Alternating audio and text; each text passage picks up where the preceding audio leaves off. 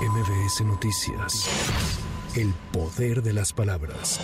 Luego de reiterar que enviará una iniciativa para desaparecer 10 organismos autónomos, el presidente López Obrador indicó que la función de estos puede ser realizada por otras instituciones como la Fiscalía General de la República, la Auditoría Superior de la Federación o la Secretaría de la Función Pública. Bueno, ¿cuál otro organismo? Transparencia. Lo puede hacer la Secretaría de la Función Pública. Lo puede hacer en el Poder Legislativo la Auditoría Superior de la Federación. Lo puede hacer la Fiscalía General de la República. Presentar una solicitud, requiero que me informen. Además, ya hay la obligación de transparentar todos los asuntos públicos. Ya en iniciativa vamos a proponer dónde y cómo.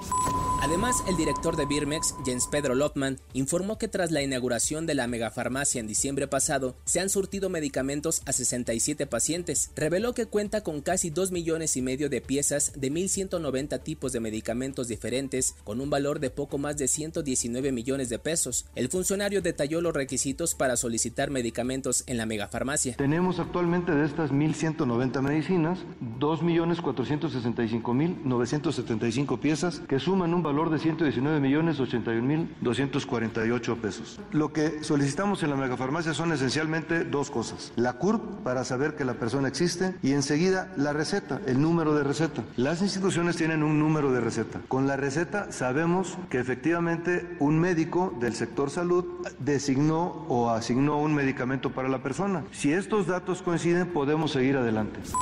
A través de un comunicado, la Arquidiócesis Primada de México confirmó la detención del sacerdote Sergio N., quien pertenece a la iglesia de esta demarcación por presunto delito de abuso sexual en contra de un menor de edad.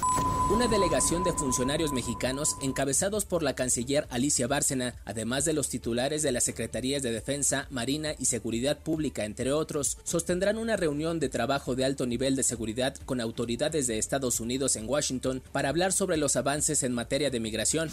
El Frente Frío número 28 ocasionará bajas temperaturas este fin de semana en el norte y noroeste de la República. En las zonas serranas de Durango, Chihuahua y Coahuila se pronostican temperaturas de hasta menos 5 grados, mientras que en el sureste de la República se esperan fuertes lluvias, principalmente en los estados de Chiapas, Veracruz y Tabasco.